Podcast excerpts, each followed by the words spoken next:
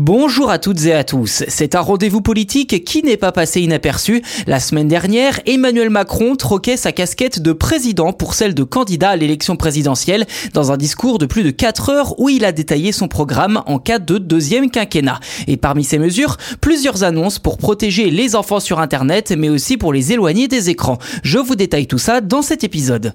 À quelques semaines du premier tour de l'élection présidentielle, Emmanuel Macron annonce la couleur. Il veut protéger les enfants, notamment avec la mise en place d'un contrôle parental des écrans par défaut. Je le cite, on nous a tous dit de comprendre la société avant de nous jeter dans la rue. Or, aujourd'hui, on met trop souvent, et dès le plus jeune âge, des écrans dans la main de nos enfants sans les avoir formés et protégés. Fin de citation.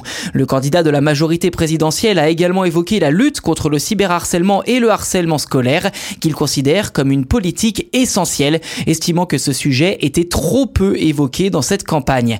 Également, Emmanuel Macron a lancé un appel pour réguler les plateformes au sens large. Le président candidat a expliqué qu'il fallait tout simplement interdire certains usages, comme l'accès aux écrans et aux réseaux sociaux pour les enfants et jeunes adolescents. Et s'il ne donne pas de tranche d'âge, on peut facilement imaginer que les 3-12 ans sont concernés. Je le cite, un effort doit être mené à l'échelle de l'Union européenne il va falloir réguler ces plateformes car il n'y a pas de liberté quand il n'y a pas d'ordre public et de protection des plus vulnérables. Fin de citation. À noter que ce dossier avance bien au niveau continental puisque les Digital Services Act et Digital Market Act, DSA et DMA, ont été approuvés par les instances européennes en fin d'année dernière et pourraient se concrétiser dans les prochains mois durant la présidence française du Conseil de l'Union européenne.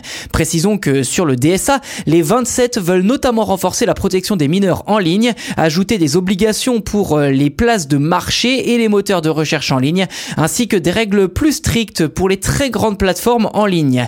D'autres éléments relatifs à la publicité ciblée ou à la désinformation ont également fait leur apparition dans les textes sans que tout soit bien détaillé pour l'instant. Sur le DMA, les États membres souhaitent renforcer le droit des utilisateurs de se désabonner des services de plateforme ou encore que la Commission européenne soit la seule instance habilitée à faire appliquer le règlement. C'est-à-dire que les autorités nationales de concurrence pourront essentiellement ouvrir des enquêtes et ensuite transmettre leurs conclusions à la Commission.